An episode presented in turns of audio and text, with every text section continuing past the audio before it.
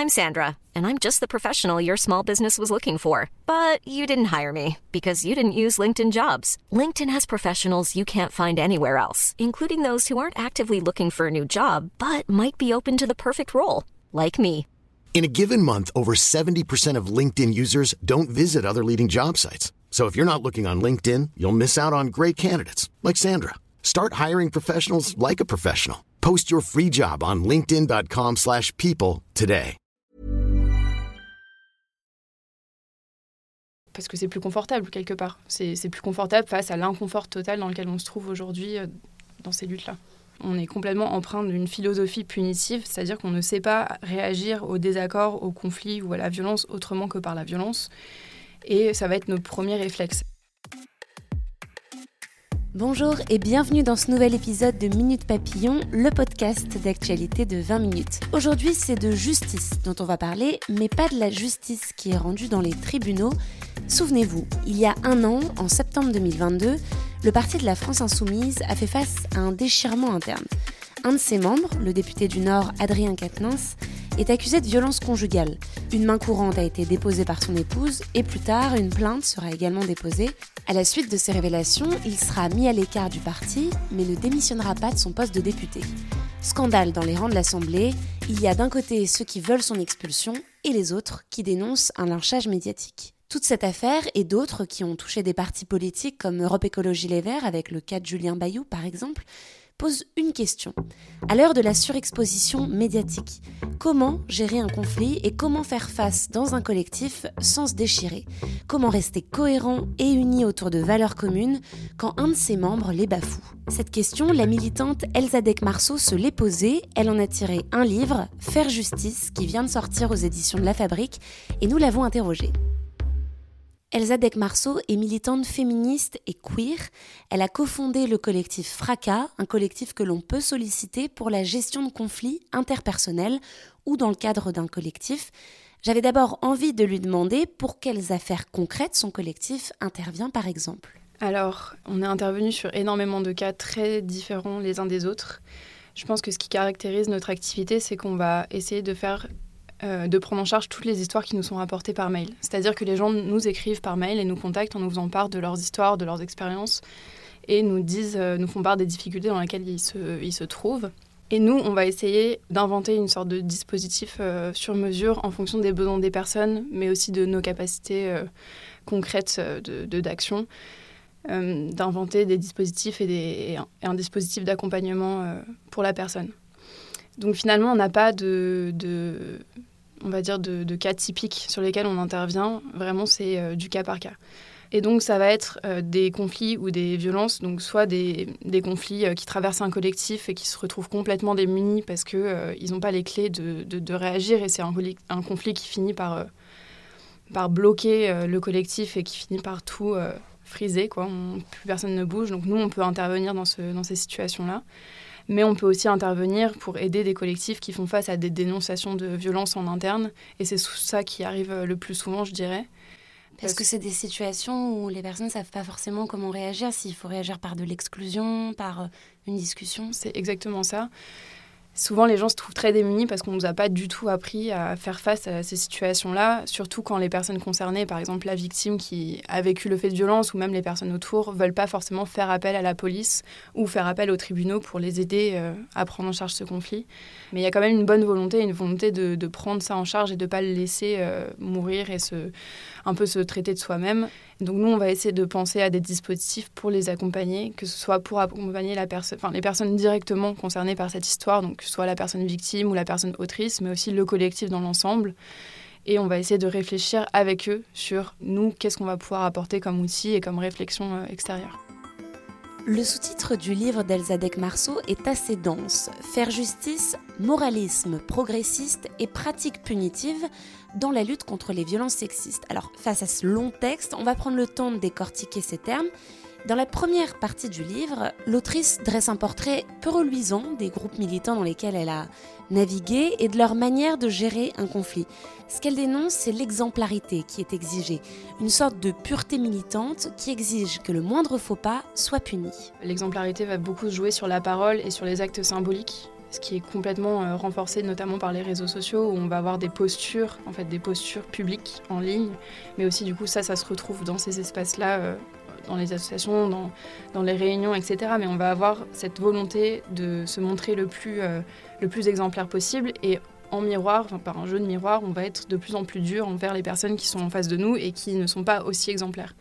Et du coup, ça va se jouer beaucoup sur les mots. Je ne dirais pas qu'il faut avoir euh, tous les mots à la mode, etc. Faut pas... Mais quand même, il y a ce truc de, euh, de si on n'est pas à la pointe de ce qui se fait en termes de politique, si on ne connaît pas tous les bons termes, si on on n'a pas lu les bons livres ou regardé les bons films, etc., on, peut se retrouver à être, à être critiqué publiquement ou à être dénoncé publiquement parce qu'on n'aura pas utilisé le bon terme. Et pour moi, ça vaudrait le coup de laisser plus de marge euh, de manœuvre à l'erreur et à l'apprentissage, euh, parce que dans les milieux féministes et je pense de manière générale dans les milieux de gauche, on parle beaucoup de, de déconstruction, mais on laisse peu de place à la reconstruction. Mais se déconstruire, pourquoi? Il faut, il faut qu'on puisse euh, comprendre que la déconstruction, entre guillemets, ça fait partie d'un long chemin au début duquel il va y avoir des erreurs, il va y avoir un besoin d'apprentissage et si on ne peut pas euh, s'adresser les choses, rentrer dans du débat, rentrer dans de la contradiction et du conflit, on ne sera jamais à même de sortir un peu des consensus dogmatiques de, nos espaces où on est tous d'accord, on pense tous la même chose. Il faut qu'on puisse rentrer un peu plus dans les détails et dans le, dans le désaccord. Mais alors pourquoi cette exigence est-elle autant requise dans des milieux militants où la base, ou plutôt l'objectif de ces espaces, ça reste l'apprentissage On peut l'expliquer par plusieurs facteurs ces dernières années, en tout cas moi, ce que j'ai ressenti et ce que je pense que beaucoup de gens autour de moi ont ressenti dans ces milieux-là, c'est une sorte d'impuissance collective et individuelle à faire face au monde qui nous entoure. Et face à cette impression d'impuissance-là, on va avoir tendance à se replier sur nos communautés pour euh, reprendre de la puissance. Au lieu d'essayer de, construire une lutte cohérente avec, euh, qui, est fédératrice pour aller vers l'extérieur et pour pouvoir se battre ensemble et lutter ensemble, on va avoir tendance à se replier sur nos espaces et essayer de déceler euh, un peu, toutes les petites erreurs, tous les, les problèmes qu'il y a entre nous, les conflits, et on va se recentrer là-dessus pour installer notre puissance. C'est-à-dire qu'on va agir plutôt sur la personne qui est juste en face de nous, qui est dans nos luttes, plutôt que agir contre Total ou contre euh, le, gouvernement. Parce que c'est plus confortable quelque part. C'est plus confortable face à l'inconfort total dans lequel on se trouve aujourd'hui euh, dans ces luttes-là. On est complètement empreint d'une philosophie punitive, c'est-à-dire qu'on ne sait pas réagir au désaccord, au conflit ou à la violence autrement que par la violence. Et ça va être nos premiers réflexes. Ça dire ça va être l'exclusion, l'isolement, le fait de, reprendre quelqu'un publiquement et de critiquer quelqu'un publiquement, par exemple sur les réseaux sociaux, avec les call-outs, avec, euh, toutes ces vagues de dénonciation-là. Les call-out, on peut expliquer ce que c'est Bien sûr. Euh, les call-out, c'est pour moi euh, la dénonciation publique d'une personne nominativement euh, pour des faits qu'elle a commis ou qu'elle aurait commis, notamment sur les réseaux sociaux, mais pas que sur les réseaux sociaux. Ça peut être aussi dans les médias, dans des associations, dans des groupes dans la vraie vie. Quoi. Et du coup, ces, ces outils-là, pour moi, sont directement empreints de, d'un système pénal carcéral dans lequel on, qui nous a beaucoup influencé et qui nous influence au quotidien dans nos réactions qui, est, qui va être de d'exclure ou de mettre de côté une personne qui a fauté. Alors contre ce qu'Elzadek Marceau dénonce, contre cette exemplarité exigée ces réactions d'exclusion, de punition dès que quelqu'un faute au sein d'un collectif, elle oppose la justice transformatrice. Alors, qu'est-ce que c'est que ce terme? C'est un terme qui a été imaginé par Ruth Morris, une militante nord-américaine, dans les années 90. L'objectif, c'est de répondre à la violence et aux préjudices sans reproduire plus de violence et de préjudices.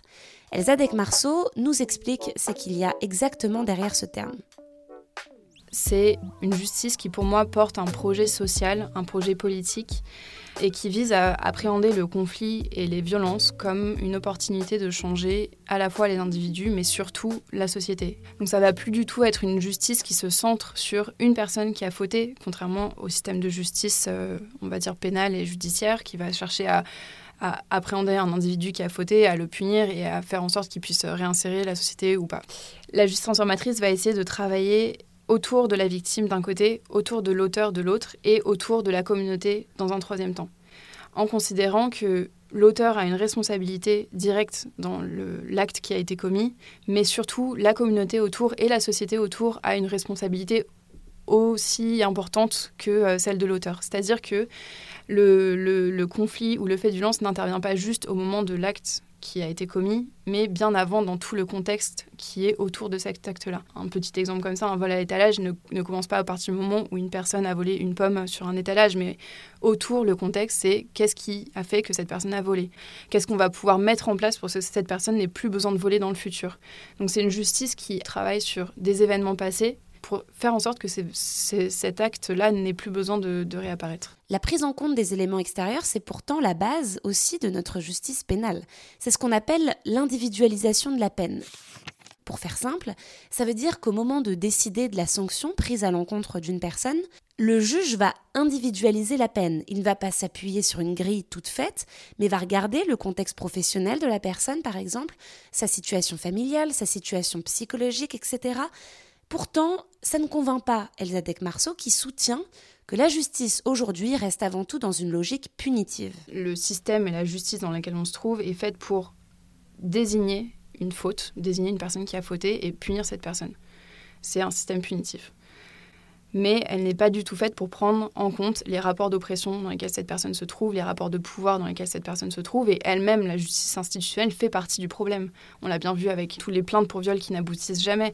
Tout ça, c'est un problème qui est systémique, et c'est pas parce que la, justice euh, ne fait pas attention ou il faudrait qu'elle évolue. Moi, je pense qu'il faut se passer de la justice et de la justice pénale et judiciaire pour pouvoir faire les choses nous-mêmes. Se passer de la justice pénale et faire justice nous-mêmes, mais comment? Eh bien là, tout reste encore à inventer, même s'il existe des modèles qui ont été testés, aux États-Unis notamment. Elle en parle dans son ouvrage. Il n'y a pas donc de grille toute faite pour appliquer cette justice transformatrice. Un grand principe toutefois qui revient, ça reste que cette justice, elle s'opère en intracommunautaire et que c'est cette échelle d'action qui est la plus efficace. Quand on parle de faire justice en communauté, moi ça me fait penser à un film qui est sorti l'année dernière et qui a fait grand bruit.